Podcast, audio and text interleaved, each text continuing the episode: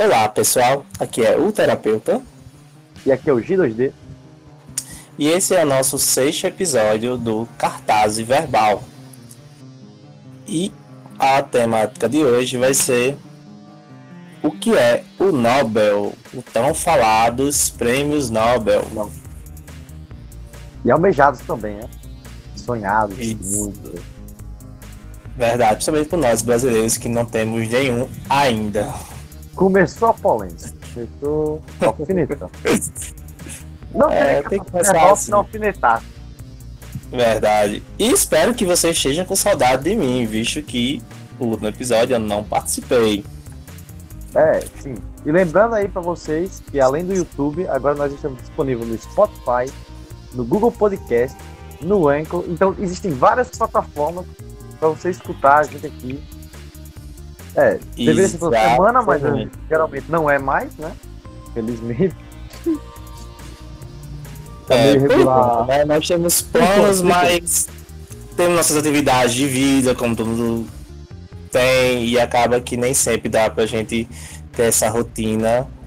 Mas calma, a gente vai conseguir emplacar isso. Então, sem mais delongas, vamos entrar na nossa discussão de hoje, né? Nossa conversa, melhor dizendo, nosso bate-papo sobre o Prêmio Nobel. E aí, G 2G, começa. Bom, acho que todo mundo tá, tem curiosidade para saber por que, que o nome do prêmio é Nobel. Verdade. Não é isso. É, é alguém? É uma instituição? Quem decide esse prêmio? É apenas um nome pro prêmio? Mas é que nem o Oscar, que é... ninguém sabe por que o nome é esse.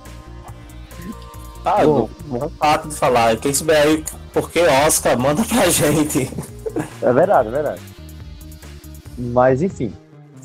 Bom, o prêmio Nobel tem esse nome porque é, ele é uma criação do cientista sueco, o Alfred Nobel.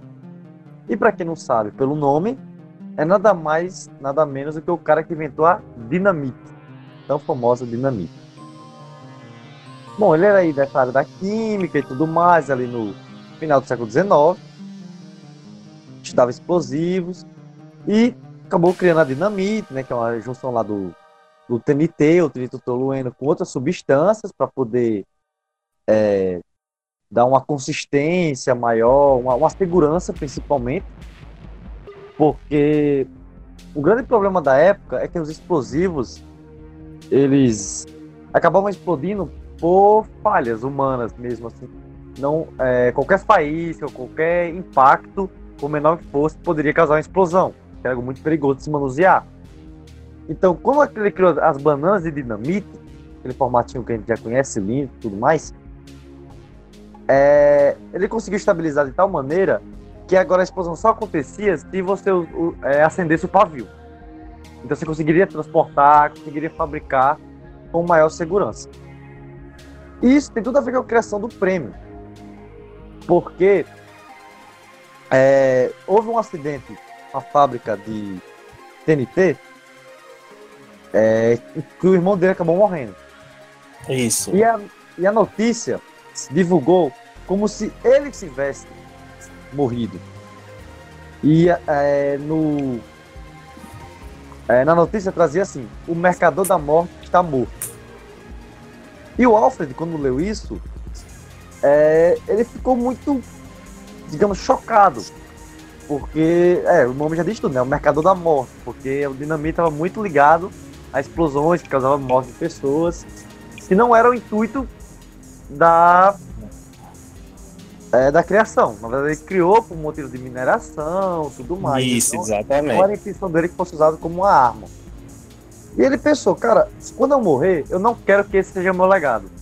Eu não quero que as pessoas me vejam como, como isso, como o mercado da morte.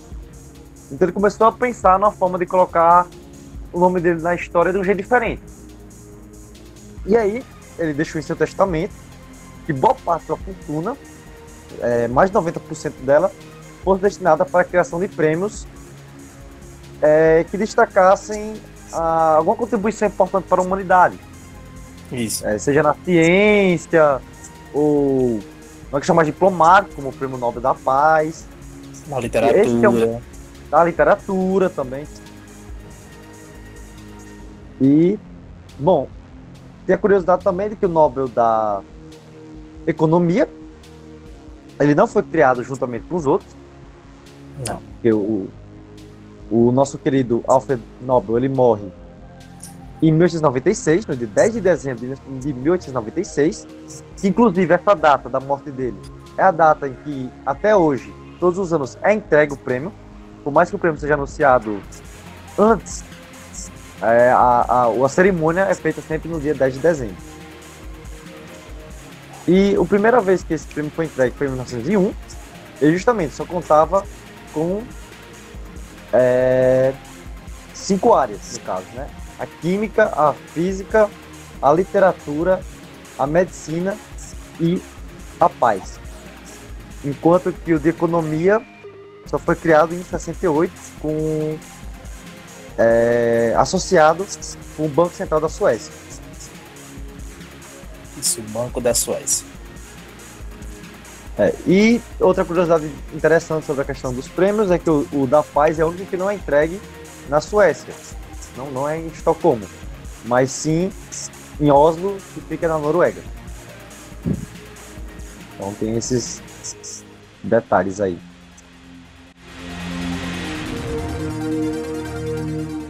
E no decorrer da nossa conversa, nós vamos falar um pouco de outros curiosidades acerca do Nobel. E aí, como a gente está nesse período que foi justamente, né, a gente está período que é, que é posterior aos anunciamentos do, dos ganhadores do Nobel 2019.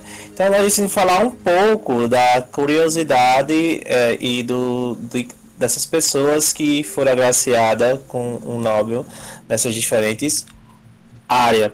E antes de começar isso, é bom frisar que para as pessoas do ambiente acadêmico, é, o Nobel é tido como uma grande consagração, entendeu? É visto como um dos maiores prêmios e de maior reconhecimento internacional. Não que não exista outro prêmio, existe vários prêmios de várias academias, é bom frisar isso, vários países premia os, os, seus trabalhos nessas diferentes áreas, até há outros prêmios, que aí uma, vou falar uma curiosidade agora que eu lembrei, que não existe o Nobel da Matemática, né? não existe o Nobel da Matemática, e dentro da, da, da, da, da matemática existe uma outra premiação que ganha o mesmo status entre os matemáticos que tem o prêmio Nobel nas outras profissões, nas outras áreas, nas ciências, melhor falando assim.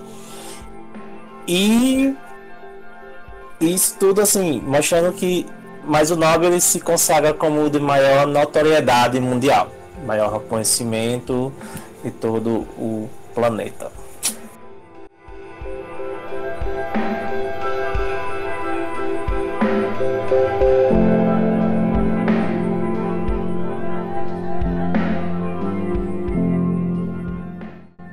É, vamos, vamos, eu vou começar porque ele tradicionalmente né, é sempre o primeiro né, anunciado, salvo engano, creio eu, não estou enganado, que é o, o Nobel da Medicina, que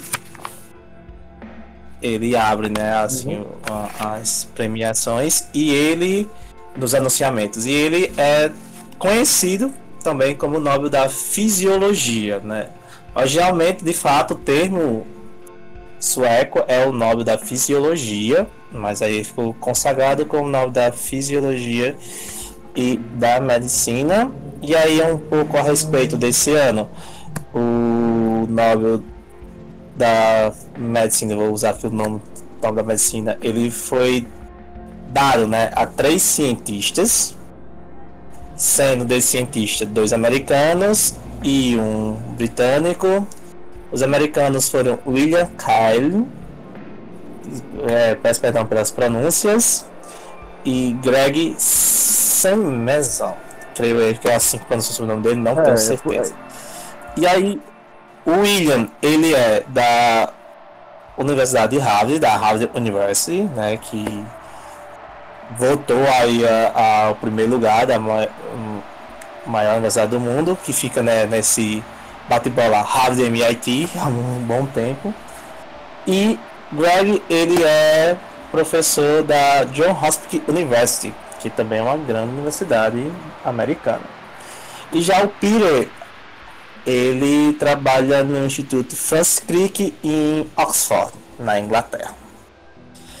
E vamos falar um pouco do porquê que eles foram agraciados, né? Porque esses três cientistas aí, eles foram agraciados com esse prêmio Nobel. Eles agraciados de acordo com a própria academia, né? De medicina da Suécia, porque pela sua contribuição com o conhecimento no campo do mecanismo de como as células percebem a presença do oxigênio dentro dos organismos e como elas se adaptam também à alteração da concentração desse oxigênio, ou seja, a disponibilidade e da, da maior disponibilidade ou menor disponibilidade desse oxigênio dentro do organismo.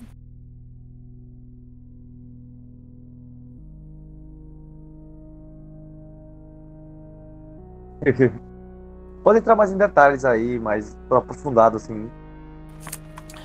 Bem, então, o trabalho desses cientistas é, levou ao descobrimento de uma molécula que era responsável justamente pelo mecanismo de sinalização e de adaptação do organismo para a questão da diminuição da disponibilidade de oxigênio. Aí o nome dessa molécula é o fator induzível por hipóxia, o HIF, em sua sigla em inglês, e essa molécula ela vai desencadear uma resposta pelo organismo, ou seja, as, as células vão liberar essa molécula na no sistema, né, no, no, no, nos vasos sanguíneos, essa molécula vai ser levada até o sistema nervoso, e aí isso vai desencadear uma resposta pelo organismo que é a síntese de glóbulos vermelhos, que são justamente as moléculas sanguíneas responsáveis pelo transporte do oxigênio, que são as hemácias, né? e também a angiosene, que é a produção de novos vasos, de novas artérias e arteríolas que vão promover a maior chegada de oxigênio e de sangue, o sangue na questão dos nutrientes naquela área. Então, isso com a maior chegada de sangue, você vai ter maior chegada de oxigênio e de nutrientes naquela região. E outra curiosidade, é, vou falar que o, o William Carey ele vai estudar é, o papel dessa molécula na questão do câncer, das células cancerígenas, e ele vai entender um mecanismo de funcionamento das células cancerígenas, então elas passam a, a sintetizar essa molécula, causando a impressão do organismo que ele está vivendo uma privação de oxigênio, que é justamente o que é chamado de hipóxia. Hipóxia é o termo usado hipo, pouco, né? Então, pouca presença de oxigênio. Então, a, o, a célula cancerígena ela libera esse fator de indução da hipó, por hipóxia de maneira artificial. Ela libera, mas sem de fato o organismo está passando por um processo de privação de oxigênio. Então, não é uma resposta fisiológica decorrendo de um aumento de atividade que leva de fato a uma verdadeira hipóxia. Não, é justamente uma resposta desencadeada pelo acesso moral para dar essa impressão ao organismo e dessa forma acabar provocando com que o organismo gere toda essa resposta, o aumento na produção de hemácias e também o processo de vascularização da área onde o câncer está presente. E aí isso faz com que mais nutrientes e mais oxigênio chegue ao tecido cancerígeno. Isso faz com que ele se multiplique com mais velocidade, maior velocidade. Aí cada um acaba colaborando, né, para a produção dessa, desse conhecimento. Como eu falei, o William Calley ele vai fazer o estudo da relação dessa molécula com, principalmente com os tecidos cancerígenos, essa é a principal vertente do seu trabalho. Já o Greg, ele se consagra como de fato o descobridor da HIF1 e o britânico, ele também concomitantemente no mesmo período em que o Greg descobre a, essa molécula, ele também a descobre.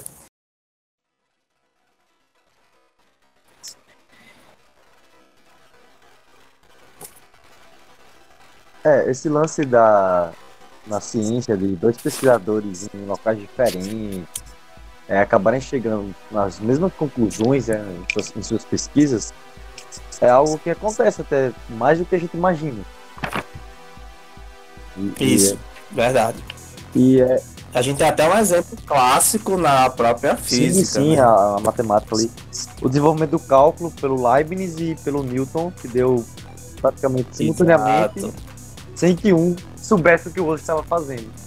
É, é interessante. Isso. E aí até uma coisa engraçada de falar sobre essa questão do cálculo é que apesar de Isaac Newton se consagrar como desenvolvedor, a notação que a gente utiliza na, na no campo acadêmico é a do. A do, do, do Leibniz. Esqueci o nome dele. Do Leibniz. Exatamente.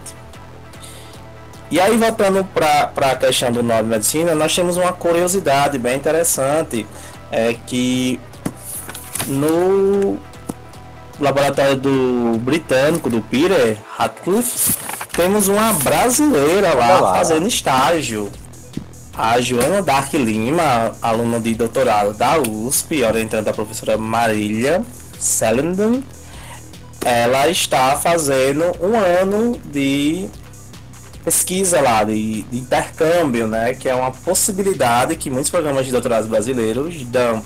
E é bom frisar aqui para os opositores que estão nos ouvindo que ela é financiada pela FAPESP, não pela CAPES nem pela CNPq.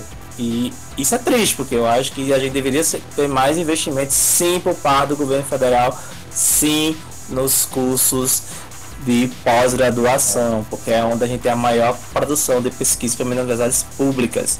Mas a FAPESP, que é a Fundação de Amparo à Pesquisa do Estado de São Paulo, né, que por coincidência é o estado que tem as melhores universidades do Brasil, pelo menos duas no ranking top 10, né? Nós temos aí a USP e a Unicamp. Não me lembro bem quem está em primeiro lugar, mas se não salvo me engano é a Unicamp.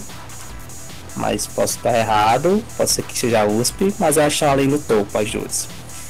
E aí ela está fazendo esse intercâmbio, esse estágio, essa pesquisa lá no laboratório. E ela estava presente lá no momento em que ele recebeu o anúncio que ele tinha sido agraciado com um dos ganhadores do Nobel da Medicina, Fisiologia e Medicina, e é, tem um fato curioso, ele estava em meio a uma reunião técnica, onde eles estavam tendo um processo lá de discussão científica. E ele sai, porque ele foi chamado pela secretária lá dele, do departamento, para receber uma ligação. Mas quando ele retorna, ele continua com o seu trabalho de discussão científica. Ao término é que ele compartilha a grande notícia de que tem sido né, consagrado aí com esse prêmio. Eu fiquei de fato, assim, bastante é, tocado pelo, pelo comportamento dele, porque me mostra um ser humano de grande humildade, né? E nesse momento soube, mesmo tendo recebido essa notícia maravilhosa, continuar o seu trabalho. Então, isso assim é um exemplo de, de vida. Então aí também parabéns para nossa brasileira aí, Joana Dark Lima, esteja nos ouvindo, é, por essa oportunidade única. E um fato interessante, a Joana é nordestina, do Piauí. Ah. Mais uma pro Nordeste, olha aí. Boa. Bom, só pegar esse gancho aí do Prêmio Nova da Medicina para comentar um fato interessante também é que vocês perceberam que teve, tivemos três ganhadores. É, realmente o prêmio Nobel ele pode acontecer de maneira compartilhada e é a tendência que vem nos últimos anos. Até porque Isso. a ciência a gente sabe que as inovações não são feitas sozinhas. Mas nas próprias regras do Nobel ele estabelece que o prêmio só pode chegar até no máximo três pessoas. A não ser que seja um caso de uma instituição. Porque sim, o prêmio Nobel pode ser dado a instituições e não a pessoas. Também é muito interessante.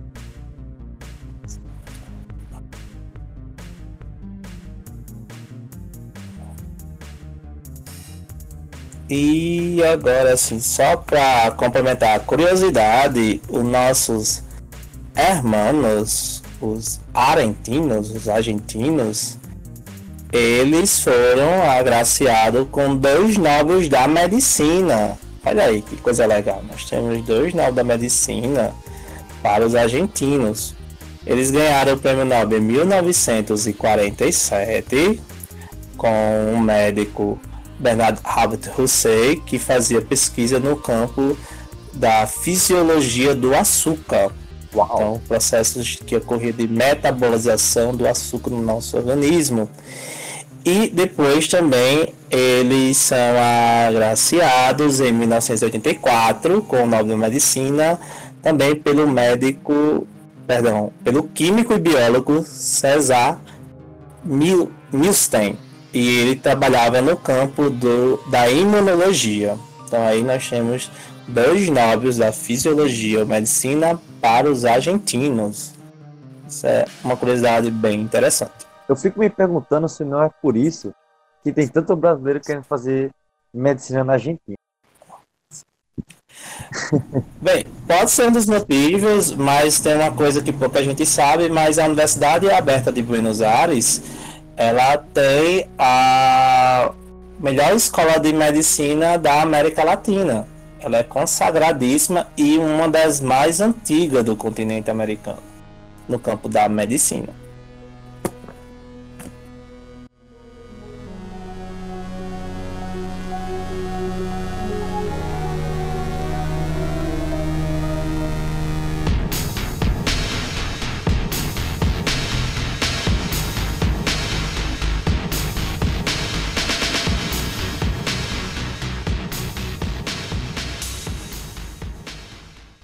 Bom, agora vamos para outro tópico aqui, para dar uma revezada. Vou falar um pouco aqui sobre o Nobel de Física desse ano. Falou muito aí sobre a origem e a evolução do universo. Olha que bacana. É, fazia um tempo que essa área de cosmologia não, não era graciada com o Nobel. Mas nós tivemos aqui, é, como de costume, três pessoas agraciadas. O, vou tentar pronunciar, tá? talvez eu, eu, possa errar aqui a pronúncia, mas vocês me desculpem. Nós tivemos o canadense James Peebles e os suíços Mikkel Mayer e Didier Queloz. Eles dividiram o Nobel de Física de 2019.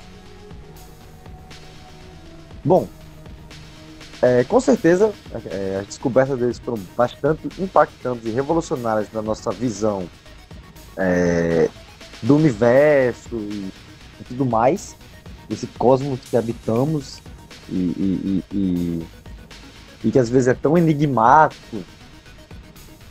É porque às vezes eu fico imaginando aqui, não sei vocês, o que, que será que o primeiro homem que olhou para o céu à noite e viu todas aquelas estrelas brilhando, o que, que será que ele pensou consigo mesmo? Porque a, a noite, a, o céu, né, o cosmos, traz um, uma mistura de sentimentos, um mistério, um, um questionamento tanto sobre o que é tudo isso, quanto quem somos nós, e também essa, essa vontade humana de, de, de compreender. Eu acho muito bacana. E por mais que até hoje essas, algumas dessas perguntas continuem sem resposta, né? Esses grandes homens aqui nos ajudaram a, a, a ter uma luz.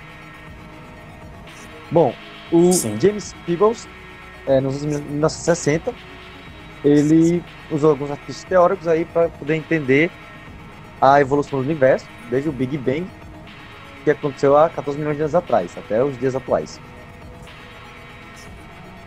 E para isso ele usou as, as famosas radiações cósmicas de fundo. Acho que alguma vez você já deve ter ouvido falar sobre isso. O que, o que é a radiação cósmica de fundo? Basicamente, radiação é, é, são ondas eletromagnéticas, né, algo semelhante à luz, porém aqui na faixa do micro-ondas, ou seja, muito semelhante àquela que a gente tem em casa para esquentar comida. E seria basicamente a, a luz primordial, a, a, a, a luz de fundo que ficou desde o Big Bang, vamos dizer assim. Então é, é dessa forma que os cientistas conseguem é, olhar e analisar o, o, passado do universo, é por meio da chamada radiação cósmica de fundo. E a partir disso, esse cientista é, canadense conseguiu calcular a quantidade de matéria é, que nasceu do Big Bang e onde ela foi alocada. Porque isso também é muito interessante. Quando você olha a radiação cósmica de fundo, ela não tem uma distribuição homogênea da matéria. Então a gente consegue perceber que algumas regiões do universo, por algum motivo, tiveram concentração maior de matéria do que outras. Isso também ajudou na formação das galáxias, né? Depois a matéria vai atrair mais matéria, que vai começar a orbitar ali em torno do centro de, de gravidade, e tudo mais, vai começar a formar as galáxias, talvez formando estrelas, e por aí vai. E o interessante desse estudo é que determina que apenas 5% do universo é dessa matéria comum que a gente conhece. Dessa questão feita de átomos, que, que formam eu, você, o planeta, as estrelas, tudo mais que a gente consegue ver. Todo, todos os 95% são o que a gente chama de matéria escura e energia escura, que recebe esse nome justamente por é, serem um mistério. A gente consegue detectar, a gente consegue saber que existem, consegue medir a, essa proporção no universo, mas gente não consegue determinar do que é feito é, tanto a matéria escura quanto a energia escura ainda permanecem como um, um dos maiores mistérios da, da física a, atual. Bom, esse, canadense também fez parte é, de um estudo que reviveu a hipótese de Einstein, esse grande cientista Albert Einstein, famosíssimo, a ideia da constante cosmológica, que seria uma energia relacionada ao próprio espaço. Tá, eu sei que parece que estou falando grego, mas vamos lá. Pense no universo como um balão, tá? uma bexiga.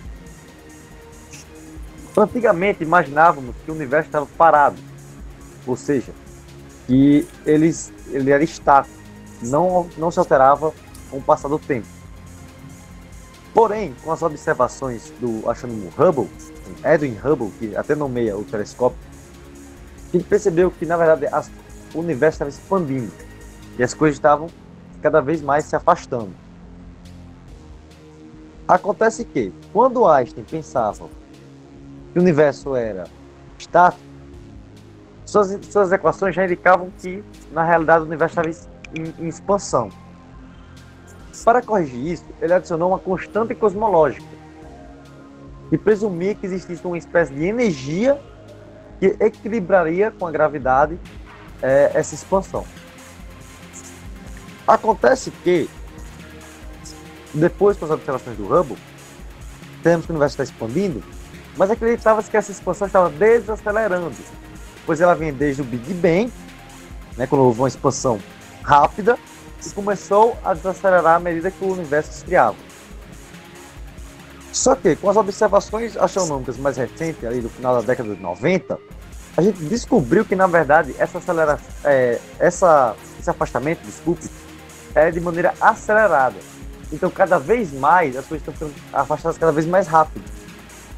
E para poder explicar isso, a gente precisou associar uma nova constante cosmológica, um novo valor, mas que funcionasse semelhante às ideias do Albert Einstein.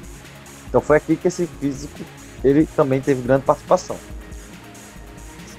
Bom, e a nossa dupla de, de suíços, o Mikkel Mayo e o Didier Queloz, eles foram responsáveis por detectar o primeiro planeta fora do sistema solar, o que a gente chama de um exoplaneta. E pode não parecer muito, mas isso é uma revolução gigantesca.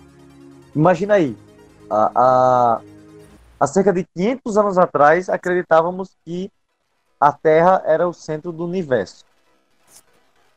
E aí vem o Copérnico e joga a gente de escanteio e fala que na verdade é o Sol. Mas a gente percebe que não. O Sol está girando em torno do centro da galáxia. Mas só não tem nessa galáxia.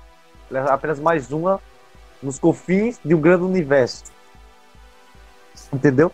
E agora a gente percebe, não, mas espera, não é só não é só o Sol que tem planetas girando em torno dele. Mas em outras estrelas também há planetas. Então isso abre um leque de possibilidades gigantesco. Por mais que antes, é, por questões de, da teoria e da estatística, acreditava-se que outras estrelas também poderiam ter planetas, essa detecção é, de um exoplaneta foi muito importante para comprovar essa ideia. E esse corpo ele foi chamado de 50, 51 Pegasus B e ele está aproximadamente 50 anos-luz da Terra. E, por mais incrível que pareça, no, em 2018 foi identificada a presença de água nesse planeta. Ou seja, olha, olha que coisa interessante. O primeiro planeta que a gente descobre fora do sistema solar possui água.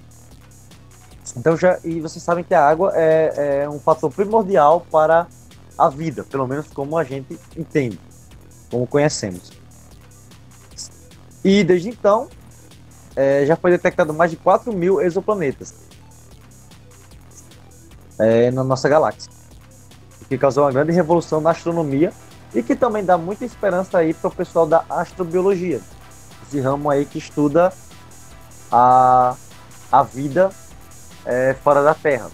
E por enquanto está mais preso na teoria, pois a gente nunca encontrou. Isso fique bem claro, tá? O pessoal aí que gosta de OVNI, de ET, não existe nenhuma evidência forte suficiente que afirme que existe vida fora da Terra. Tá? A gente ainda está buscando aí. Mas encontrar água em um exoplaneta já é um passo crucial.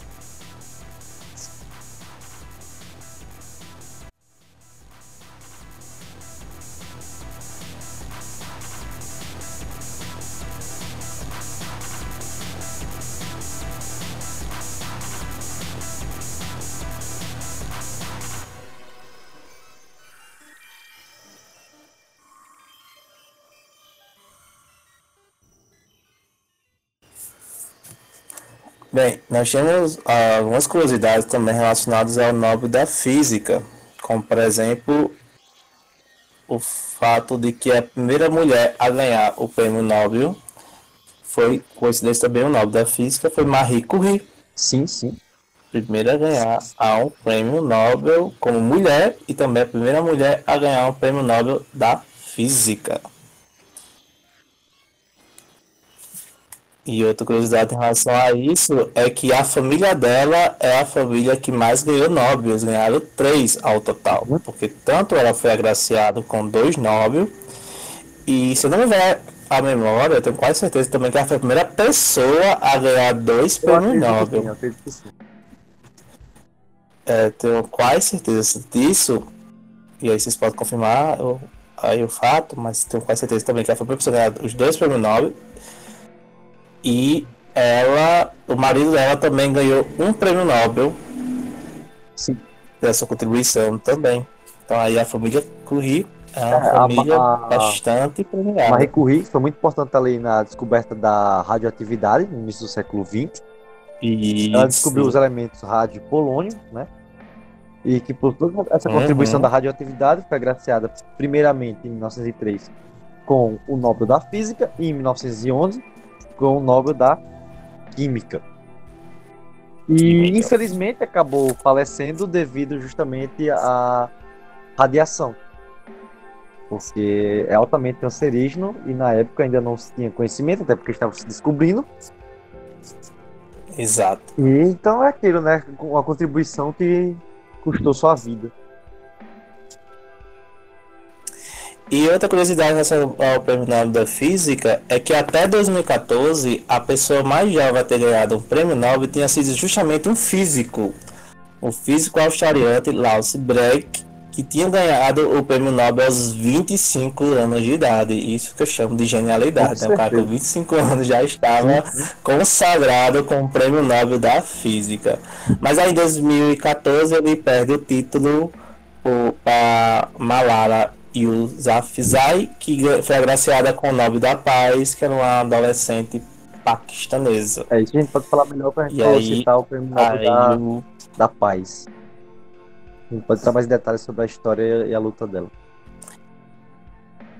É, e se a gente já tá nesse esse lance de falar curiosidades, tem a, a questão do Einstein, que muito interessante as pessoas associam o prêmio Nobel do Einstein a relatividade, mas na verdade a relatividade nunca é, foi agraciada com o Nobel.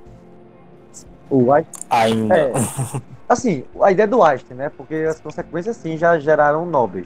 Nobel. Mas o Einstein em si, ele ganhou o prêmio Nobel pelo efeito fotoelétrico, que foi um estudo que ele fez no mesmo ano, que é chamado de Anos Admiráveis, que foi em 1905, foi o ano que ele teve mais, assim, as principais ideias, os principais artigos científicos, e que foi uma, uma das bases para o que a gente chama hoje de mecânica quântica, né? Abriu as portas aí para a física quântica.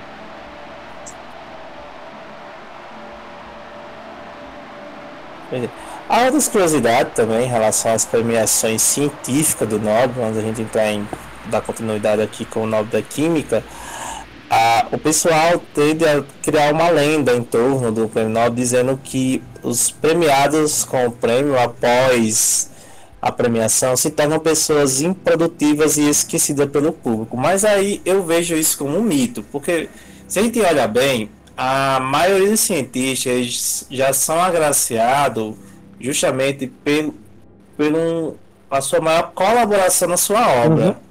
Então eles são agraciados por aquilo que mais dá, destaca no seu trabalho. Ou seja, não é que eles pararam de fazer pesquisa. O próprio Einstein é, continuou seu trabalho na Pennsylvania University, nos Estados Unidos.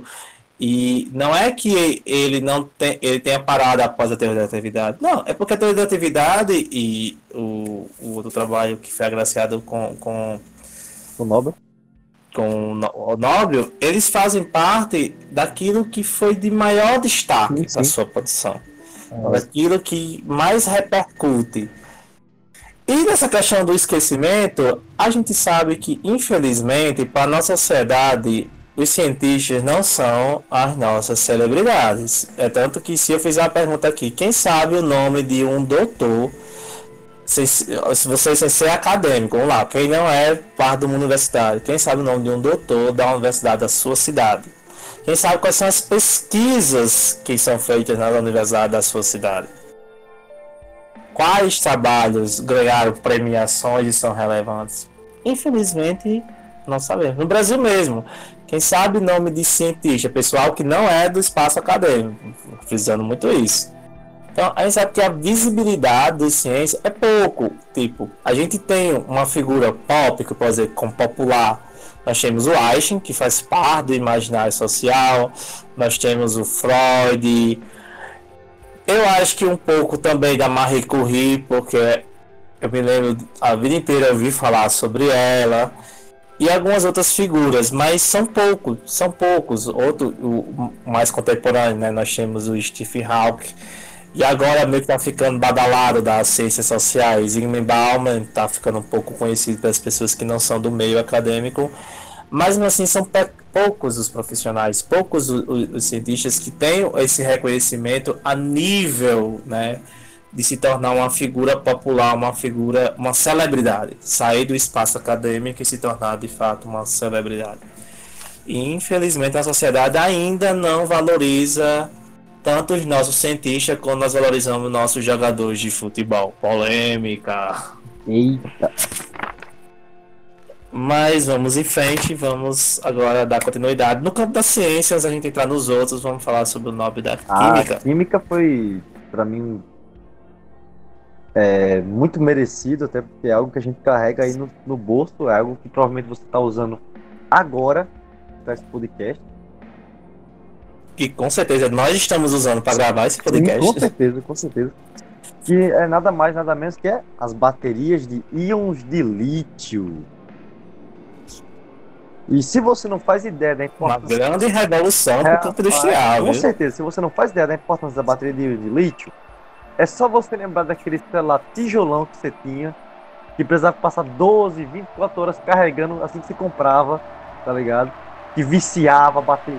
Tá revelando a idade das pessoas. Ah, não, mas eu sei, eu conheço pessoal aqui, eu sei que alguém já deve ter aquele celular que, que viciou a bateria, chegava 50% apagava, fazer efeito memória. Tudo isso porque as baterias não eram de íons de lítio. Bom, que, que acontece? O Prêmio Nobel da Química 2019, como eu já falei, foi por causa das baterias, e foi dado também a um trio de cientistas, olha aí, que foram, vou pegar aqui para vocês o nome bem certinho, o John Goodnut, o Stanley Whittiger e o Akira Yoshino. Espero ter pronunciado mais ou menos bem, tá? Desculpa qualquer coisa. Mas enfim. O que é que acontece? Eu não sei se você já tem uma vaga noção de como é que funciona uma pilha, uma bateria, mas eu vou tentar passar a ideia rápida para você. O princípio é basicamente você ter algo que gera uma diferença de potência, que por sua vez vai gerar uma corrente elétrica que vai fazer com que essa energia flua e você vai usar né, para ligar seu celular, seu computador, tudo mais. Bom, na, na bateria você vai ter sempre um polo positivo e um polo negativo. Aí. E o polo positivo a gente chama de cátodo e o polo negativo a gente vai chamar de ânodo, ou anodo. O que, que acontece? O lítio é um dos, do, dos uma das substâncias mais reativas, né, um dos elementos mais reativos que existem. Por quê? Porque o lítio, ele só tem, se você olhar lá na tabelinha, três elétrons. Sendo que os dois primeiros elétrons estão na camada mais interna, a primeira camada. Ele só tem um elétron na chamada camada de valência.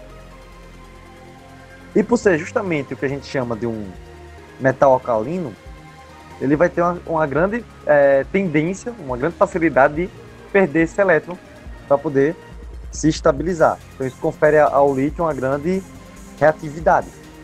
É tanto que você não encontra o lítio na natureza em sua forma pura, porque ele é altamente reativo. É até muito difícil assim você isolar o lítio, porque em contato com oxigênio ele entra em combustão muito. O que acontece? Diante disso, em 1970, o Whittingham ele experimentou usar pela primeira vez né, o lítio é, como polo negativo, ou seja, uma fonte de elétron, o elétron negativo, pelo polo negativo, e o titânio no polo positivo, tornando a bateria mais leve. E essa ideia realmente foi muito boa. Entretanto, como o lítio em sua forma metálica ele é muito reativo, essa bateria era extremamente perigosa de ser manuseada, tudo mais, ela facilmente poderia entrar em combustão. E, e também sua, sua potência era relativamente pequena. Aí o químico Goodenough, é, ele entrou em seguida, nos anos 80, substituindo o titânio por, pelo óxido de cobalto, que tornou a bateria duas vezes mais potente. Mas ainda continuava com o problema da reatividade do lítio, que foi só, só foi solucionada com o Yoshino em 85, que ele, ele trocou o lítio metálico por íons de lítio, reduzindo assim a, o risco da explosão. E a partir daí, as baterias de lítio começaram a ser comercializadas em 1991. E aí foram evoluindo, tudo mais, passando por vários avanços técnicos e chegaram na forma que a gente já tem hoje. Está presente no seu computador, no seu celular, praticamente qualquer coisa que precise de uma bateria, hoje em dia é, usa lítio.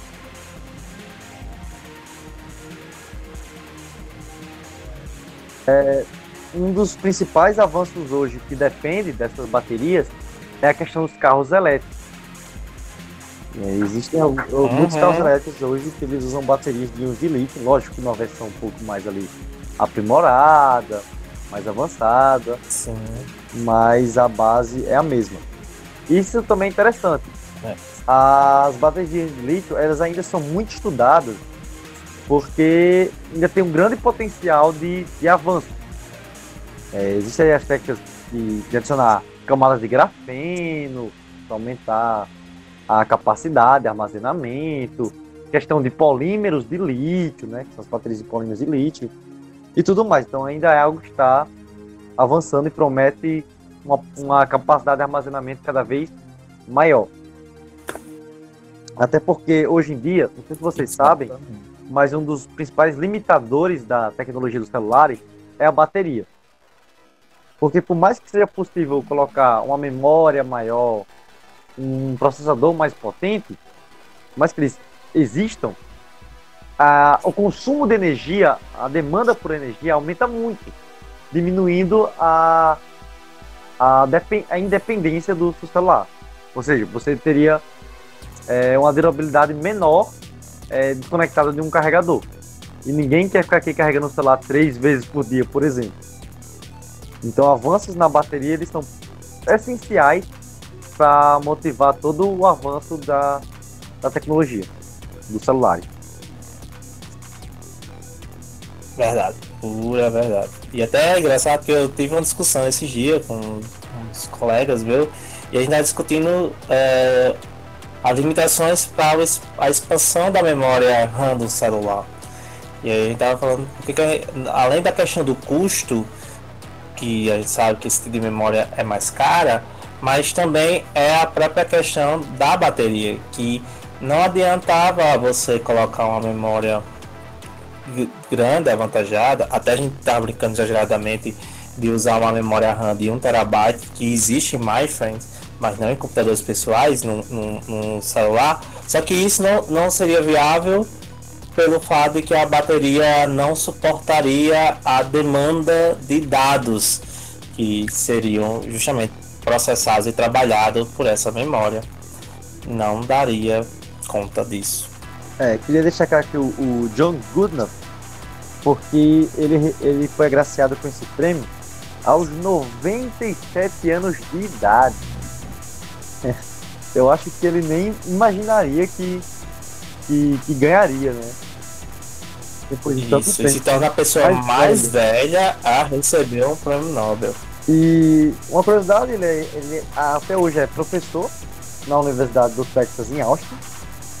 E durante a entrevista, por causa do prêmio Nobel, ele falou que poderia dar aula por mais 30 anos. Brincou. É muito bacana ver uma pessoa que teve sua vida toda dedicada à ciência e ainda é quase centenário com toda esse, essa paixão e vigor. É, é, é, muito, muito motivador, eu diria. É uma inspiração de inspiração. vida, né? Alguém que nos inspira. Nunca é tarde, nunca é tarde. E eu espero que inspire aí nossos ouvintes, né? O pessoal sim, aí sim. também se inspire. É, porque eu, eu, eu queria até destacar isso. Vou pegar o gancho aqui. Que eu sei que é muito importante o prêmio Nobel, tudo mais, todo esse reconhecimento. Mas eu acredito que a parte mais importante são essas contribuições. Entende? Tem muita pesquisa bacana, revolucionária, que gera uma tecnologia que está presente na nossa vida, ou que solucione algum problema social, tudo mais, ou que até é, apenas a, aumente nosso horizonte de conhecimento e, e tudo mais que, que abra novas áreas da ciência, enfim, que não são agraciados, né, por, por N motivos, até às vezes por ter um, uma contribuição que foi mais importante naquela área, no ano, tudo bem, mas que, que não deixam é, de ter um mérito, de ter uma importância por isso, entendeu? É, como a gente começou falando, não existe um, um prêmio Nobel da matemática, mas a matemática não fica menos importante por isso. Entende? Isso. Então, acho que o mais importante é isso, é o incentivo a isso. A, a literatura, a ciência, tudo mais. E assim como também a gente não tem um prêmio Nobel da filosofia, e isso também não faz da filosofia um conhecimento menos significante, menos relevante e menos necessário para o avanço da humanidade. E um ponto que eu, que eu acharia assim, de destacar do Nobel, dos prêmios Nobel que nós comentamos até agora, é que a gente vê que eles são dedicados a pesquisas básicas, certo, gente? A campos de avanço muito conhecimento. Então são campos que não tinham o objetivo inicial da produção de uma tecnologia. A pesquisa no campo lá da medicina, ele não tinha como foco o desenvolvimento de fármaco, ele tinha como foco a compreensão do funcionamento fisiológico do corpo, né? No caso, o corpo humano em particular. E aí, só que com esse conhecimento, hoje na China já está em circulação uma medicação baseada nesse mecanismo que foi compreendido e descoberto por esses cientistas e que já está em processo também de liberação no par do, da Europa. Espero que em breve o Brasil também se atende para isso e libere também essa medicação. E isso trouxe também avanços no campo do tratamento da do câncer. Que aí é, é vamos destacar o estudo que é feito por aquela brasileira, a, a Joana Dark de Lima, em que ela justamente está estudando a ação da hipoxia na questão do, do funcionamento do câncer e o processo de emagrecimento, da perda da massa, tanto muscular quanto do, do, do, do da gordura por parte dos pacientes oncológicos e a relação com essa questão. Então, assim, é um estudo básico, mas que levou a avanços, avanços é, técnicos, científicos, além do científico, né, tecnológico. E o, os próprios avanços de conhecimento nas pesquisas no campo da física e, e, o da química, que nos deu justamente toda essa tecnologia que é a bateria de lítio. A bateria de lítio permite que a gente avance no, no, nos dispositivos é, digitais, e aí a gente falou muito do celular, mas esses smartwatch é bateria de Sim. lítio. Esses fones de ouvidos, fones né, com conexão. Wi-Fi, Bluetooth, são também com bateria de lítio. É, hoje a gente tem, tem no, no uso do campo também é, dos dispositivos portáteis de área médica, que usam também a bateria de lítio. Teve até né, um relato que passou recentemente por um programa da emissora da Rede Globo, né, falando sobre um cientista brasileiro também, aí de idade bastante avançada, que desenvolveu uma tecnologia que permite um diagnóstico, monitoramento do processo de aumento da pressão é, na no cérebro decorrente de N fatores, né, na, na, na a pressão intracraniana, uhum. Através de uma leitura de sensor e que funciona com o uso justamente de bateria de íon de lítio. Então, assim, a gente vê que são pesquisas que podem começar até de maneira muito básica, muito acadêmica, sem nenhum objetivo é, de produção de uma revolução tecnológica, mas pode culminar nisso. A própria Marie Curie, como a gente falou, né, que ela, além de ser a primeira mulher a ganhar o prêmio Nobel da Física e ser a primeira mulher a ganhar dois prêmios Nobel, também ela foi a primeira mulher a ganhar o prêmio Nobel da Química, que aí eu deixei para falar agora. Ela também foi a primeira mulher a ganhar o prêmio Nobel da Química. Ela foi revolucionária. Parabéns, Marie Curie, onde você estiver aí pelo cosmo. Então, ela também, é, quando ela estuda a radioatividade, ela não tinha a, a, a, a visão de que a radioatividade ia se tornar uma fonte de energia, como é no mundo de hoje. Ou que a radioatividade, aí um pouco mais moralmente controversial, poderia ser utilizada para a produção de, de, de megas armas que poderiam ser usadas, né? Como foi no caso da Segunda Guerra Mundial com a, com a bomba nuclear. Então, assim, não se tinha essa visão. Não sabia o que é que isso poderia promover ao mundo. Né? E aí também não só a energia e a bomba, nós também temos é, submarinos nucleares, né? navios nucleares. Então, a gente usa a energia nuclear de formas, não só produzir eletricidade. Então, tudo isso são decorrendo de pesquisa básica. Então, aquela pesquisa que muitas vezes a gente deprecia tem a mania de, de achar que é uma coisa, ah, é um dinheiro jogado fora. Não é, gente. Por mais simples que nos pareça a nós, pessoas leigas, não acadêmicos, é do, de, de certos campos, mas sim, essas pesquisas básicas são necessárias para grandes avanços. Né? E aí, só para finalizar minha fala, tem um caso até de uma revolução tecnológica que aconteceu com os trens balas do Japão em que no fim o engenheiro se baseou no, estudo de um é, ornitólogo que estudou a variação do bico de um pássaro. E aí o ornitólogo percebeu que o bico do pássaro tinha aquele formato porque era usado justamente para melhorar a sua aerodinâmica. E aí hoje os trem do Japão são baseados nesse formato. E aí tem essa curvatura aqui diminui os impactos do artrito com o ar. Olha aí, uma pesquisa básica promoveu uma revolução. E uma pesquisa básica campo da ornitologia, que é uma área da zoologia, revolucionou a engenharia de trem, a engenharia ferroviária. Aí nunca sabe o poder de um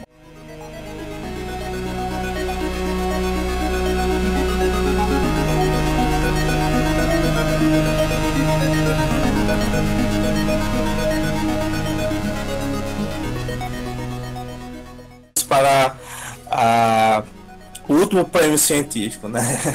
A ciência, o prêmio Nobel da Economia, das Ciências Econômicas, e aí que a gente já falou no início, né, que ele não foi criado diretamente, né, por o Alfred Nobel. Isso, exatamente. E ele foi criado só em 1968 pela o Banco Sueco. E aí nós temos que novamente esse ano, aí nós temos um terceiro trio, né? Ou, ou, no caso, quarto. Na verdade, o quarto trio, né? Quarto, quarto trio. Nós temos mais um trio aí sendo agraciado. O quarto trio esse ano sendo agraciado com o Nobel.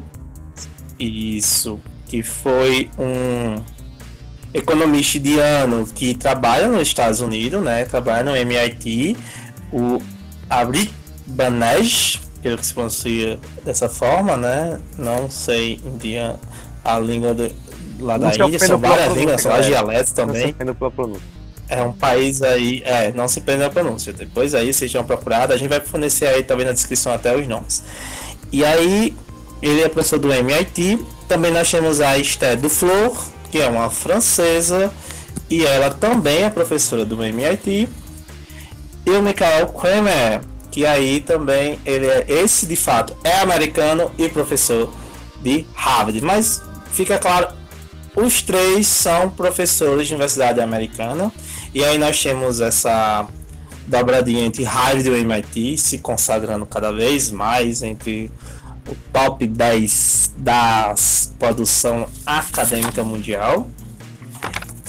E eles foram agraciados principalmente pela sucubrição na questão de estudos que visam aliviar a pobreza global. Sim, eles são economistas que se preocupam com a questão da pobreza e não é de maneira pejorativa, assim, eles ativamente e academicamente estão trabalhando para encontrar soluções e alternativas para promover o desenvolvimento econômico. E aí é, é bom falar que eles três trabalham nesse campo da economia.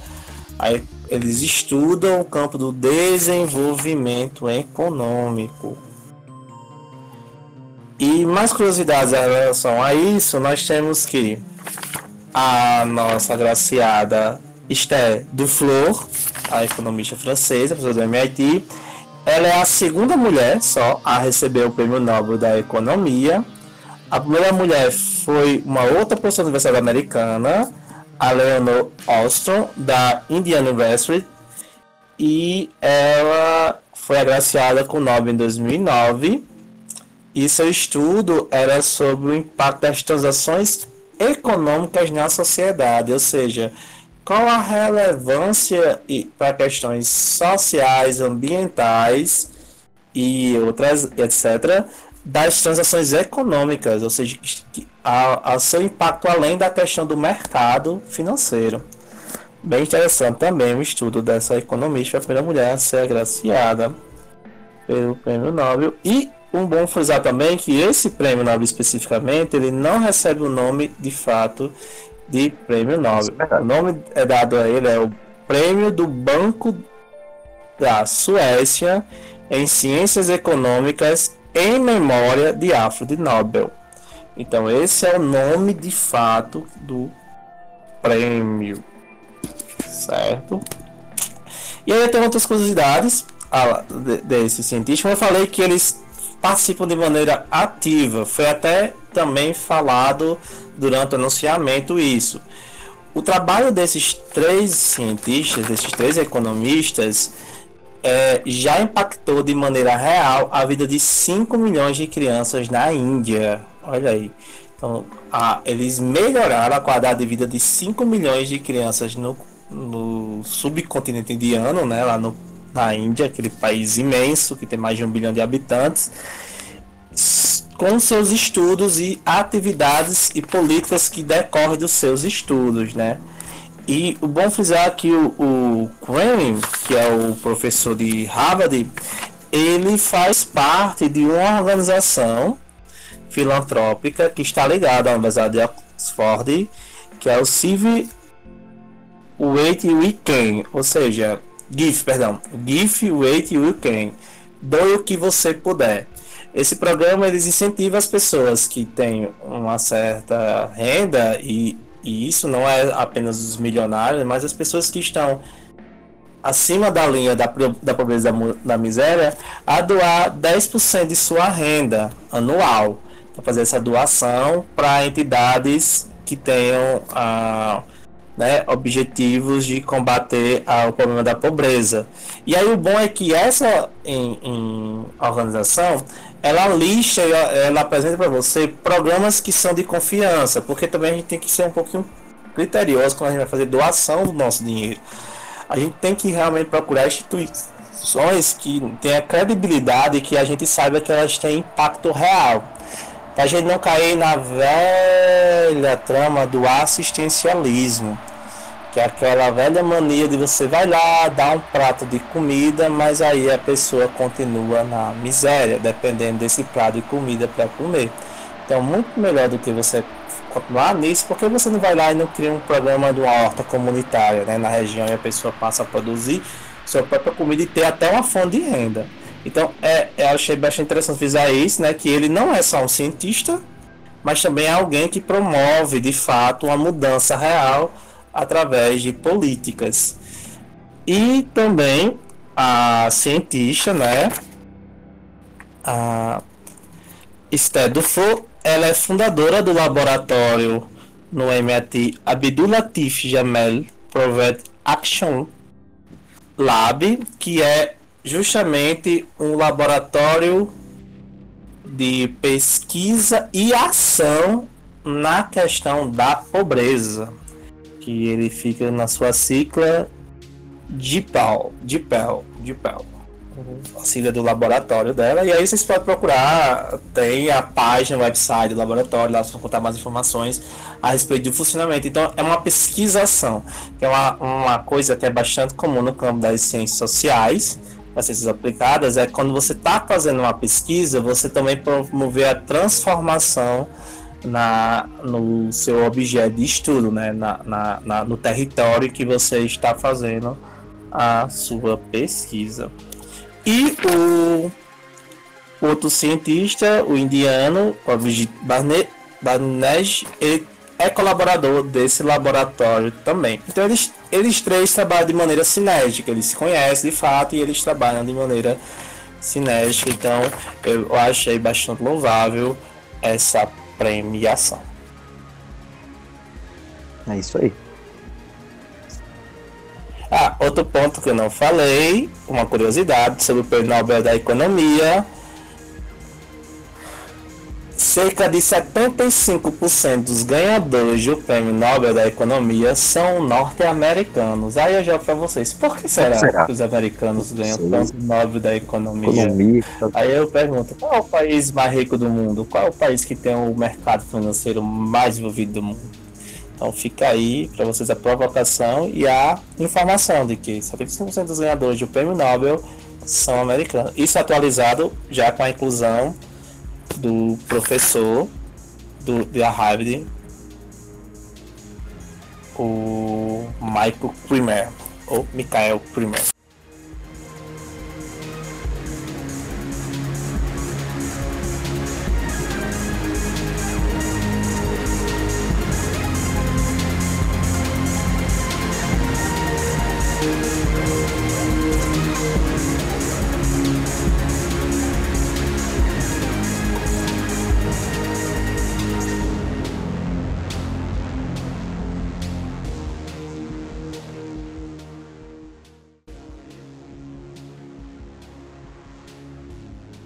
Bom, seguindo aí ó, os prêmios, vamos agora falar um pouco sobre literatura e nós temos um fato bastante interessante esse, esse ano, porque na verdade nós tivemos o prêmio Nobel 2019 e também o 2018, já que o que havia sido anunciado no passado foi cancelado após algumas polêmicas aí, algumas denúncias, escândalos, escândalos que o dramaturgo Jean Jean-Claude Arnaud, acho que se fala, é, acabou sendo acusado de abuso sexual, tudo mais, e seu prêmio foi cancelado. E em seu lugar, então, foi anunciado a polonesa Olga Tozas. É, nome, nome polonês vai ser difícil falar. Olga Tokarczuk, acho que é assim. E o austríaco Peter Henry. Também acredito que seja assim. Esse, o Peter foi o agraciado em 2019. Tá, vamos falar um pouco agora sobre a Olga. É, segundo a academia, é, ela é muito conhecida por ser engajada na política, à esquerda, como já era de se imaginar, e foi escolhida por ter uma imaginação narrativa com uma paixão enciclopédica é, que representa o cruzamento de fronteiras como uma nova forma de vida. É, bastante premiada, best-seller em seu país, e já foi traduzida para mais de 25 idiomas, inclusive o português, pois ela tem uma obra publicada no Brasil chamada Os Vagantes. E vai ter, uh, agora esse ano, em 5 de novembro, vai sair o Sobre Ossos Mortos. Ossos e Mortos. Antes da premiação, a expectativa era já que uma mulher ganhasse esse ano. Levasse o Nobel da Literatura em referência ao ano 2018. Já o, o Peter Hand, ele é coautor do roteiro um filme bastante premiado, Asas do Desejo, de 87. Particularmente, é, eu não conheço esse filme, tá? Então não vou falar um pouco, mas vou dar uma olhadinha depois. E foi escolhido como ganhador do Nobel por ter um trabalho influente e com a engenhosidade linguística, que explorou a periferia e a especificidade da experiência humana. Ele é bastante conhecido pelo seu estilo experimental e tem dois livros lançados no Brasil. Apesar disso tudo, ele causou bastante controvérsia, porque ele apoia a causa Sévia. E discursou no velório do ex-presidente Yugoslavo, o Slobodan Milosevic, que é, que é acusado de genocídio e crimes de guerra. Então, por isso que foi bastante controverso aí essa premiação.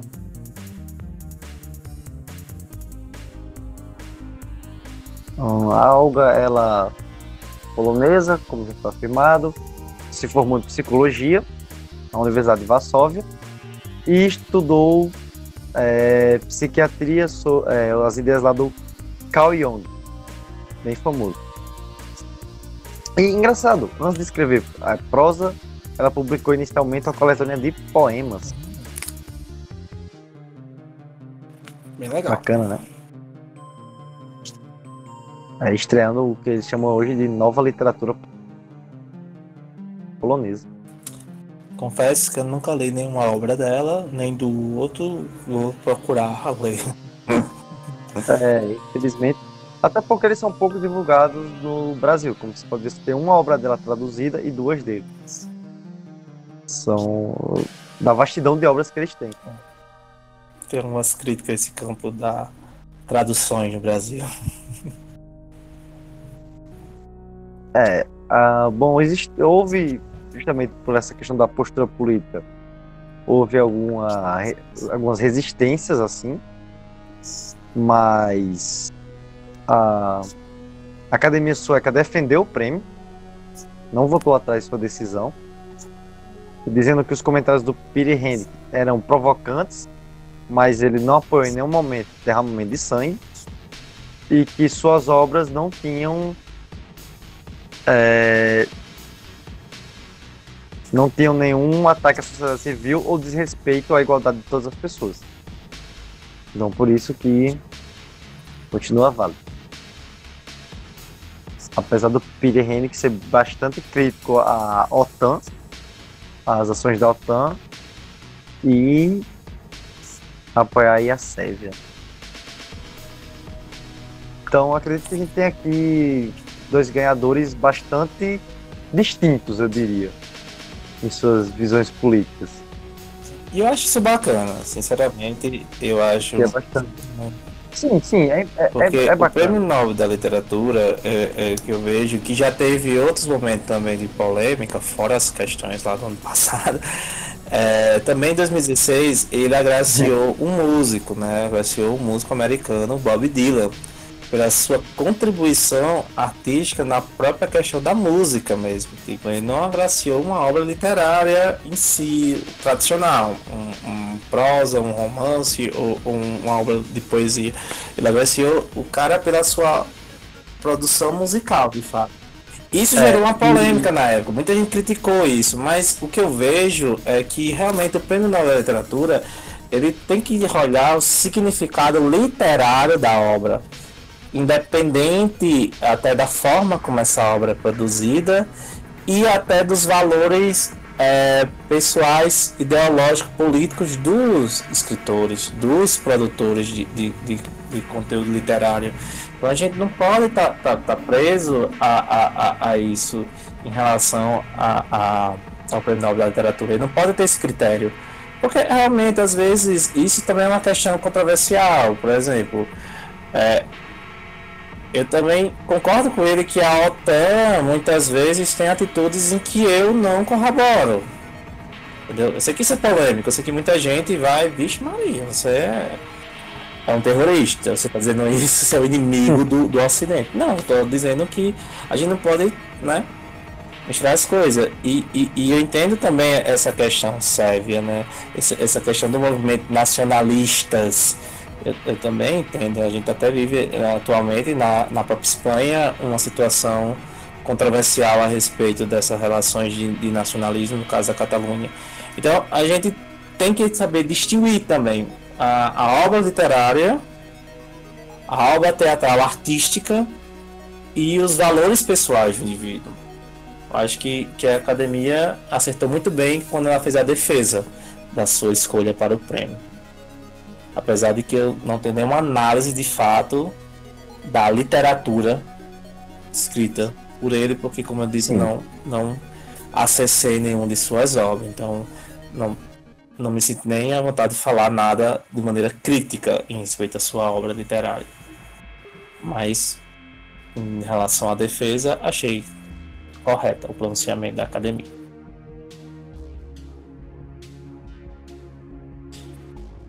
Mais alguma coisa a acrescentar? Hum, então, eu vou com umas curiosidades, né? Eu tô adorando esse. é, esse, gravar esse podcast, porque a gente tá, né, um bate-papo, uma coisa assim. Eu tô adorando também, porque eu tô botando muita curiosidade, coisas que talvez as pessoas não saibam e que eu mesmo, assim, vim descobrindo pesquisando. Por exemplo, sabia que seis latinos americanos já foram agraciados com o Nobel da Literatura? Pois é, Uau. nós temos seis escritores da América Latina que já receberam o Nobel da Literatura. E aí, primeiro frisar uma coisa interessantíssima. A primeira mulher do continente americano a receber o Nobel, olha aí, as mulheres, deixa eu aí, foi uma mulher latino-americana, uma chilena, escritora chilena, poeta, poetisa chilena, a Gabriela Mistal ela foi agraciada com o Nobel em 1945, configurando-se a primeira mulher do continente americano e no caso, né, latino-americana também. E a primeira mulher também, né, do, do, da América do Sul a receber um Nobel e ela foi agraciada em 1945 com o Nobel da Literatura, uma chilena. Aí nós temos um representante aí da América Central, o guatemalteco Miguel Ángel Asturias, que ele recebeu em 1967, o Nobel também da Literatura. Depois teremos outro chileno, e aí eu acho que esse é conhecido por a maioria dos brasileiros, é um dos escritores também que eu tenho uma maior paixão por ele, apesar que eu já falei no momento eu tenho um, um, um meu xodó literário, que é o Miyakoto, não nego, Sou, tenho um crush na obra de Miyakoto e Miyakoto. E aí nós temos um escritor que é o Pablo Neruda, um, né, um grande poeta ah. do nosso continente. Como não amar Pablo Neruda? E aí ele foi agraciado também com o Nobel da Literatura em 1971. Então aí nós temos um, um bom, uma outra curiosidade é que o Chile já ganhou duas vezes o Nobel e o Nobel da Literatura. Olha aí. Bom a gente começar também aí, eu vou fazer um momento de crítica. Vamos olhar para os nossos irmãos, vamos olhar para a América do Sul. A gente tem uma mania de olhar sempre para os outros países, principalmente para os Estados Unidos, para alguns países da Europa Ocidental, e a gente esquece o nosso contexto, a gente esquece os nossos vizinhos. Tem muita coisa boa sendo produzida no nosso continente, seja em, na forma de literatura, artes plásticas, músicas, teledramaturgia, seja no cinema, seja também fora do campo da arte, na ciência.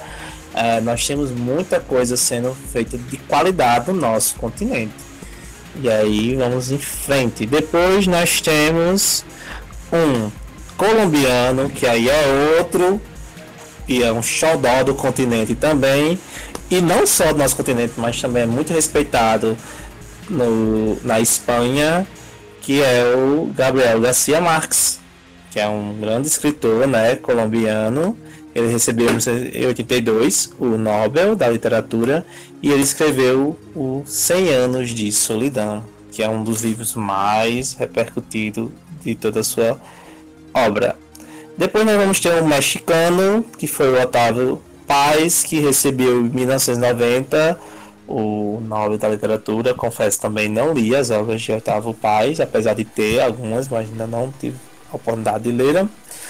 E outra que foi até uma curiosidade que eu fiquei sabendo recentemente e que eu achei bem interessante, que é o peruano Mário Vargas Llosa, que ele foi agraciado com o Nobel em 2010, aí sendo a última vez que um escritor latino-americano ganhou o Nobel e um peruano. E o que eu falo assim que me deixou curioso a vez de Mário Vargas Llosa é que Mário Vargas Llosa foi candidato a presidente do Peru.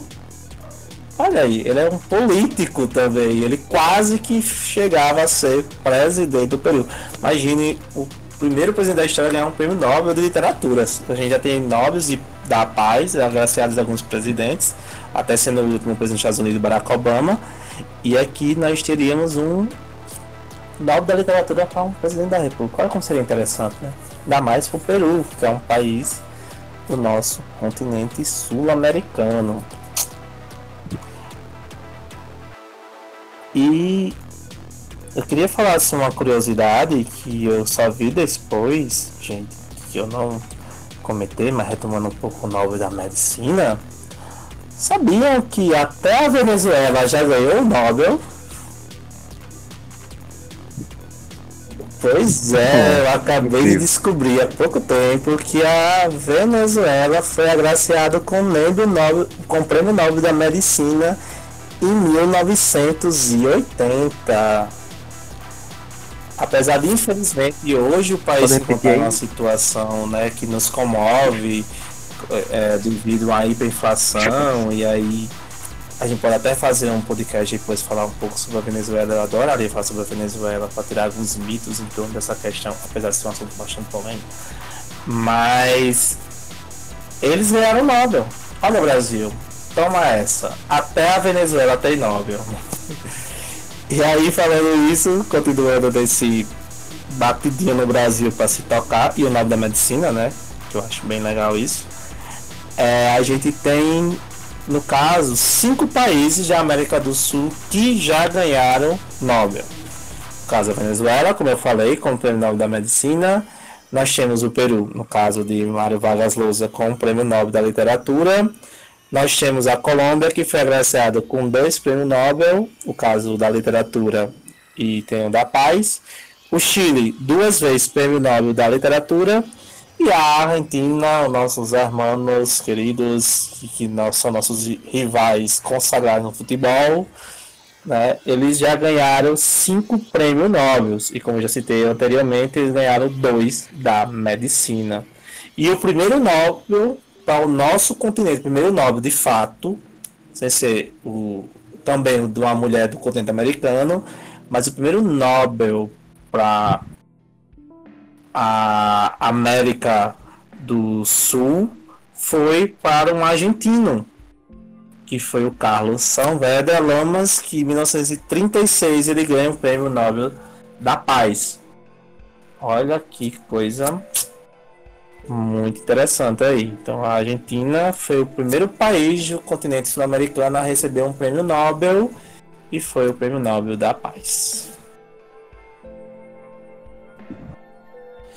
Então já que a gente falou agora né, do Prêmio Nobel da Paz da Argentina, então vamos falar deste, né, que é o, o último dos prêmios Nobel a ser anunciado, né? Porque lembrando que a cerimônia sempre ocorre, né, tende a ocorrer no dia 10 de dezembro. Então a gente aqui vai falar do Prêmio Nobel da Paz, que eu confesso que foi uma surpresa. Não porque não foi para Lula. Olha o bicho de plantão aí. Calma. Eu confesso que é triste para vocês que Opa. defenderam aí o nome do Lula. Não vou me posicionar a respeito da minha opinião pessoal, mas falando aí, não foi essa de fato a maior surpresa do, do Prêmio Nobel da Paz não ter ido para Lula. Foi porque a própria mídia e as casas de aposta britânicas, porque não sabe, os britânicos adoram fazer aposta, né? E lá as apostas legalizadas, eles fazem aposta em tudo. Em tudo mesmo os britânicos adoram fazer aposta. Faz, da cultura, faz muito parte da cultura britânica essa vida de aposta. E aí lá eles estavam apostando muito na Greta Thunberg, que é aí que para quem não está sabendo é uma menina da Suécia, né, uma adolescente sueca que é portadeira da síndrome de Asperger dentro do espectro do autismo, do autismo. Ela vem aí já há alguns meses caus causando burburinho e furor na internet por sua defesa e sua militância na questão das mudanças climáticas. Né? E aí ela vem defendendo isso e batendo de fato. Recentemente ela teve até no painel né, da ONU, da, da mudança climática nos Estados Unidos, na cidade de Nova York. Ela teve lá presente e falou lá se pronunciou, repercutiu bastante, e muita gente acreditava que ela seria agraciada com esse Nobel. Também nós temos o caso do cacique brasileiro, né, e líder de, do, dos indígenas brasileiros, o Raul eu não vou saber pronunciar essa palavra, não sei nem que idioma indígena é esse, Metuktiri, perdão aí os indígenas pela minha falha de compreensão da língua das línguas nativas do Brasil. Ele também estava entre os mais cotados pela mídia mundial e também pelas casas de apostas britânicas a ser agraciado com o prêmio Nobel, até que ele ganhou muita relevância no cenário global, não que ele já não tenha, ele já tem esse, um, um renome há alguns anos, principalmente perante a União Europeia, mas ele ganha grande notoriedade e visibilidade mundial pelas questões do, das que nós tivemos das queimadas né, da Amazonas agora recentemente, nos, no findado mês de agosto, aí já faz um tempinho que passou. Mas, apesar de tudo isso, o Nobel esse ano da paz foi para Abiy Ahmed Ali, que é o primeiro ministro da Etiópia, que não deixou de ser polêmico essa premiação, né? Mas não, não repercutiu tanto como a polêmica do Nobel da literatura, mas ele também chamou um pouco da atenção da mídia, teve algumas críticas. E esse prêmio se deu pelo fato dele ter promovido a assinatura de um acordo de paz entre a Eritreia, que é um país vizinho à Etiópia, né? Que a Etiópia está ali no conhecido chifre da África e aí ele, ele foi agraciado com esse Nobel por esse trabalho que ele realizou nesse processo de pacificação. E umas coisas, informações a respeito dele, né? Além de ser o primeiro-ministro da Etiópia, ele toma posse justamente ano passado como primeiro-ministro em abril de 2018, então recentemente, né? Que ele está no cargo e, e, e o trabalho de pacificação realmente aconteceu durante o, o, o ano de 2018, então muito recente.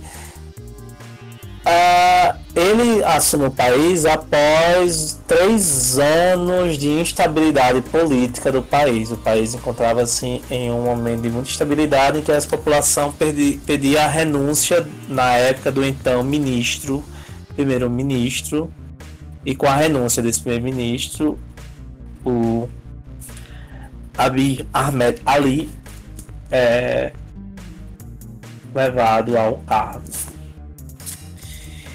E outra informação é que o Abiy Ahmed ele é filho de pai muçulmano, mas sua mãe é de cristã ortodoxa. Ela faz parte da igreja ortodoxa da Etiópia.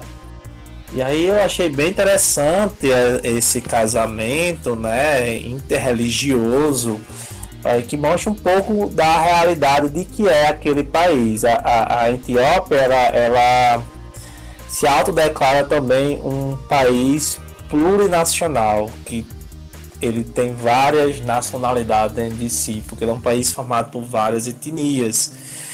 E eu vou até falar mais na frente algumas curiosidades sobre a Etiópia. E outra curiosidade é que esse primeiro-ministro é um engenheiro da computação. Olha aí, um engenheiro da computação colaborando para a pacificação do mundo. Então aí vocês, engenheiros de computação, programadores, desenvolvedores de software, você pode ganhar um prêmio Nobel da Paz. Olha só, que coisa bacana.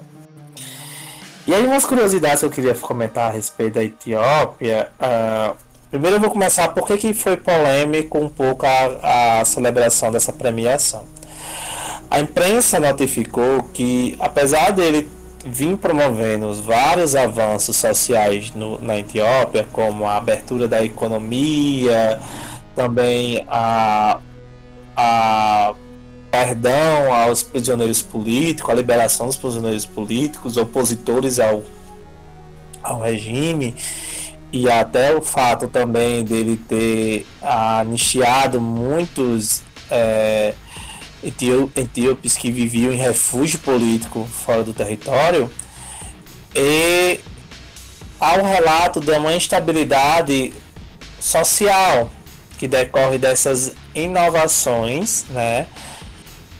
Na, na questão política, na ordem política, e isso levou a uma estabilidade social que tem, tem levado a vários conflitos. Ou seja, hoje a Etiópia é um dos países bastante perigosos para se viver por estar em praticamente uma guerra civil, né? De fato, eles não têm uma guerra civil declarada, mas o próprio primeiro-ministro ele foi vítima de um atentado terrorista e um atentado terrorista que foi arquitetado por parcela conservadora do próprio exército do Estado etíope. Então, assim, isso deixou um pouco de, de, de, de, controvérsia, né? Ele recebeu o Prêmio Nobel da Paz, mas aí novamente, né, lá a a, a organização responsável pela entrega do Prêmio Nobel da Paz, como a gente já falou anteriormente, que ocorre em Oslo, em Oslo na Noruega, eles argumentaram que eles reconhecem todo o esforço dele para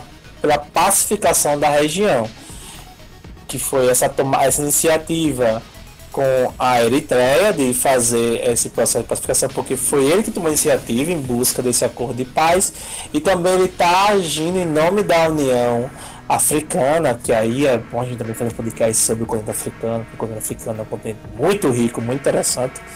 E lá existe a União Africana também, a gente só fala da União Europeia na imprensa tradicionalmente, mas existe a União dos Países Africanos, a União Africana. A pedido dessa organização plurinacional, né, por estado, de estados, ele está mediando o processo de pacificação do Sudão, porque para quem não sabe, o Sudão ele está dividido em dois, o Sudão do Norte e o Sudão do Sul, por questão de conflitos étnicos, uma motivação étnica para esses conflitos, e ele está promovendo esse processo de pacificação. Ele já conseguiu até fazer com que os líderes dos movimentos lá de guerrilhas e, e revolucionários e os representantes dos estados assinassem um acordo de pacificação. Então, assim, ele realmente vem se esforçando muito para pacificar a região ali do norte da África. E aí, uma, umas curiosidades sobre a Etiópia. Vocês sabiam que a Etiópia é uma das regiões mais antiga de povoamento humano? Sabia. Pois é, há indícios que. Eu acho que você sabia, mas vou ver se a galera sabia. Há indício de que há 3 milhões de anos a região é povoada. E aí, você quer falar alguma curiosidade também? Sobre o Nobel da Paz? Sobre o Nobel, sobre a Etiópia. Fique à vontade. Bom, sobre a Etiópia, eu estou em dúvida de falar porque eu não tenho muita certeza, mas eu acredito que tem um lance de um reino etíope ser referido na Bíblia e tal, mas enfim, isso eu vou deixar para outra hora. Isso, você está falando certíssimo. Eles defendem essa tese. Os etíopes, eles defendem que eles são um reino citado na Bíblia e daqui é o reino de Sabá. Eles defendem que a região onde hoje é o estado etíope era o reino de Sabá. Apesar de que os iemenitas também defendem isso. Então há essa questão não resolvida, apesar de que para eles, para a igreja ortodoxa etíope, eles são de fato o verdadeiro reino de Sabá.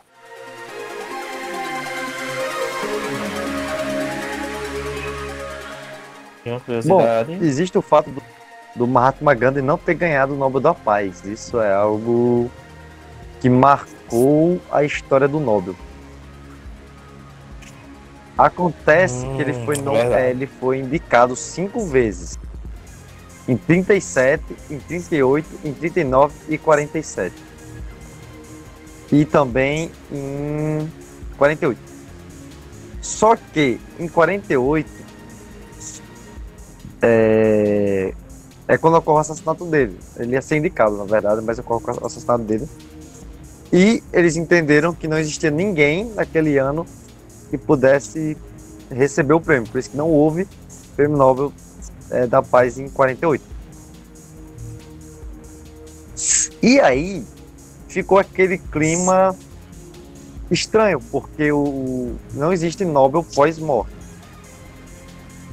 E o Mahatma Gandhi é considerado um dos maiores pacifistas da história. E ele não recebeu o prêmio. Tanto que quando foi o Dalai Lama, ele, eles se pronunciaram e tal sobre, sobre isso e tudo mais. Dizendo que era uma forma de compensar a, a essa premiação que não foi dada ao Gandhi, infelizmente. Mas eu acho que o fato de não ter acontecido a premiação nos leva a crer, né? Que naquele ano quem ganharia de fato seria. Sim, sim, com certeza. O Mahatma Gandhi. Tanto que então, o nome. É o, ele foi tão importante que o nome dele é usado no prêmio indiano de paz. Existe lá. É o prêmio Gandhi de paz. E aí, continuando as curiosidades aí também sobre a Etiópia, a gente tem outra curiosidade, é que Sabia que existem judeus negros na Etiópia? E até que recentemente teve até uma polêmica sobre a presença desses judeus no, em Israel. Eles fizeram até vários atos de manifestação alegando que sofriam preconceito por parte do Estado de Israel. Né? Que o Estado de Israel se diz um Estado aberto a todos os judeus. E aí existem judeus negros da Etiópia e que eles se consideram, que eles são conhecidos como os falachas, eles se consideram descendentes diretos do rei Salomão com a rainha de Sabá, Uou. que aí a pouca gente talvez lembra, mas o rei Salomão se casou com a rainha de Sabá, que é descrita na própria Bíblia como uma rainha etíope, como de origem etíope. Olha aí a relação histórica né, do, da, da, da Etiópia. Outra curiosidade que eu acho bem legal do, da Etiópia é que eles se orgulham de ser o único país do continente africano que não foi colônia europeia. É, meu povo, você pensa que toda a África foi colonizada pelos europeus? Não, a Etiópia era um império durante o período ali do século né, 15, 16, 17, 18, 19 e eles é, se mantiveram independentes, não sofrendo nenhum processo de colonização por parte dos imperialistas europeus. Isso eu acho, eu acho bem relevante e interessante frisar essa questão. E outra curiosidade que eu descobri, duas eu vou falar assim, mas a que me chamou mais a atenção que eu descobri também hoje, fazendo uma pesquisa sobre a Etiópia. Você sabe de onde vem o café? Da Etiópia?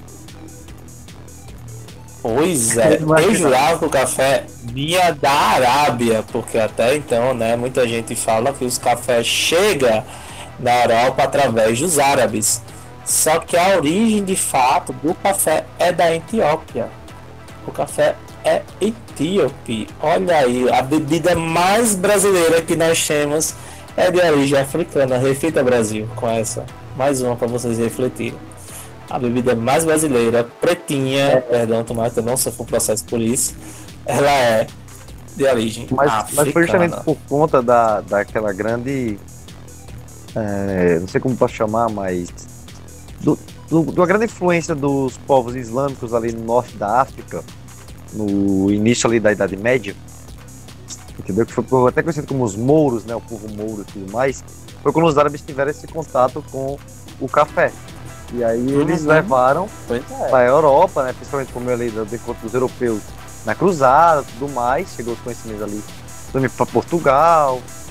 E foi que eles trouxeram para o Brasil. É. E outra curiosidade em relação à Etiópia é que a religião Rastafari tem como a encarnação do Messias um imperador etíope que governou o país entre 1930 e 1964. O Haile Selassie é considerado por essa religião um messias. Olha aí, pessoal do Rastafari pessoal da Jamaica. Então a gente tá aí falando que para eles esse imperador é considerado um messias. Bem interessante, né? Essa influência religiosa. Então, basicamente, eram essas curiosidades que eu tinha sobre a Etiópia. Bom, eu estou muito satisfeito com todas as curiosidades, todas as informações.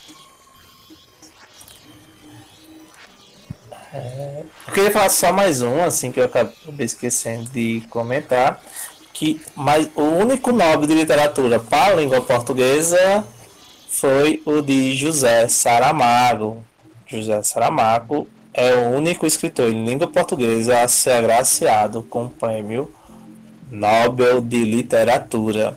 Nós vimos alguns nomes, né, já aqui da, da, da, da, da língua espanhola, mas no, na literatura foi já, somente José Saramago até agora, agraciado eu vou falar a verdade que eu sonho com o dia que Miyakoto vai ser agraciado.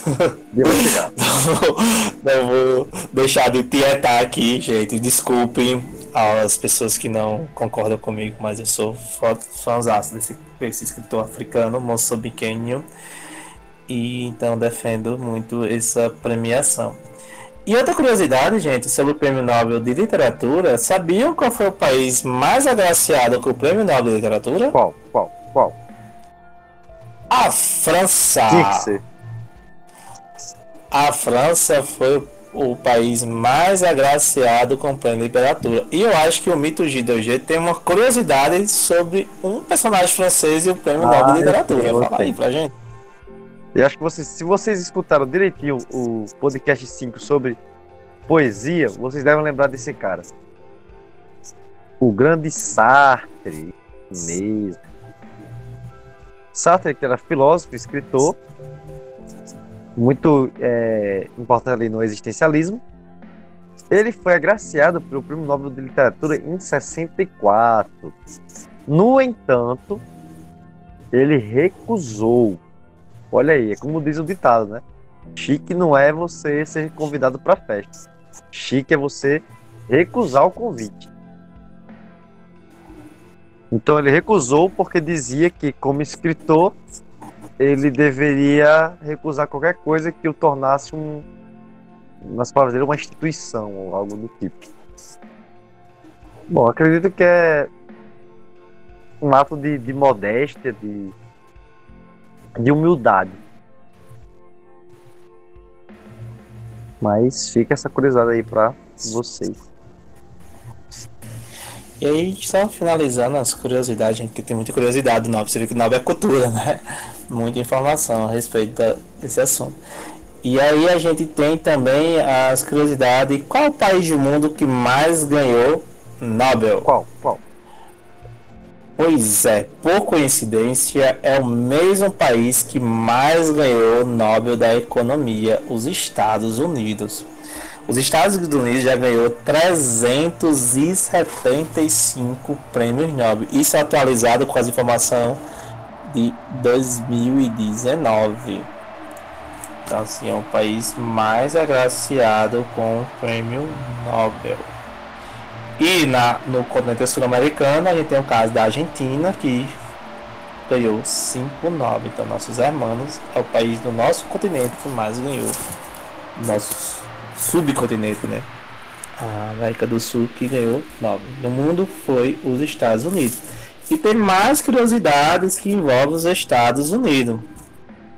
Sabe qual foi a instituição que mais ganhou o prêmio Nobel? Qual?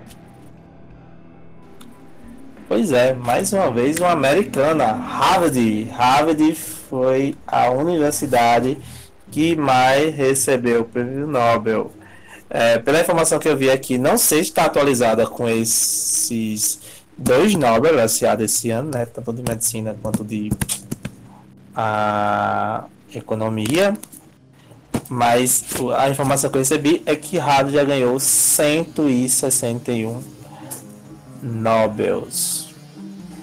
E em segundo lugar está a Universidade de Cambridge, que é uma universidade britânica. Mas no top 10, não deixa também de chamar a atenção, está o nosso querido MIT. Ele está lá com 95 prêmios Nobel. Então a gente vê aí mais uma vez os americanos na frente. E aí fica mais uma dica pro Brasil. Brasil, por que, que os americanos ganham tanto Nobel? O que é que eles fazem que a gente não faz? Mais uma dica aí. E lembrando que é bom falar isso, que Harvard é uma universidade privada. Sim. gente, ela não é uma universidade pública, é uma universidade privada. E fica uma crítica universidade brasileira. Por que é tão difícil ser parecida com Harvard? Por que não? Por que não adotar o modelo Harvard de ser universidade? Então, mas curiosidades aí sobre o Nobel. Gente, eu acho que esgotei as minhas curiosidades. Ainda bem. Nosso tempo tá mais do que estourado. É verdade. A gente tem que fazer uma coisa bem curtinha mesmo. É, a tendência é que os podcasts fiquem agora um pouco mais full, assim, 40, 50 minutos. Mas isso não é regra, tá? que não vai deixar vocês desinformados. Esse é o nosso, o nosso maior compromisso aqui é com a informação, com o conhecimento, com a aprendizagem. Então, sempre que necessário, vamos prolongar um pouquinho aí. E vamos ficando por aqui mesmo. Tem algumas considerações finais. Não, só minhas provocações mesmo. E reflitam aí essa questão do Nobel. E, mais uma vez, frisamos que não, não procure trabalhar né, na sua área ou no seu campo de trabalho apenas visando as premiações, mas sim a sua colaboração que você pode estar tá fazendo pela humanidade. E espero é, que vocês tenham gostado e mande para a gente suas perguntas, suas críticas, sugestões. E também que que motive, espero que motive vocês, que inspire e que vocês procurem mais informações a respeito do Novides e outras premiações também, e também do próprio mundo acadêmico. É, eu finalizo falando algo muito semelhante, concordando com a ideia. Uh, o maior prêmio não é aquele que você vai colocar no currículo, no seu lápis, enfim. O maior prêmio é o legado que você deixa para a humanidade e a aprendizagem que você leva, que você leva consigo aqui dentro. É isso aí. Verdade. Valeu e até a próxima. Falou, galera. Até mais.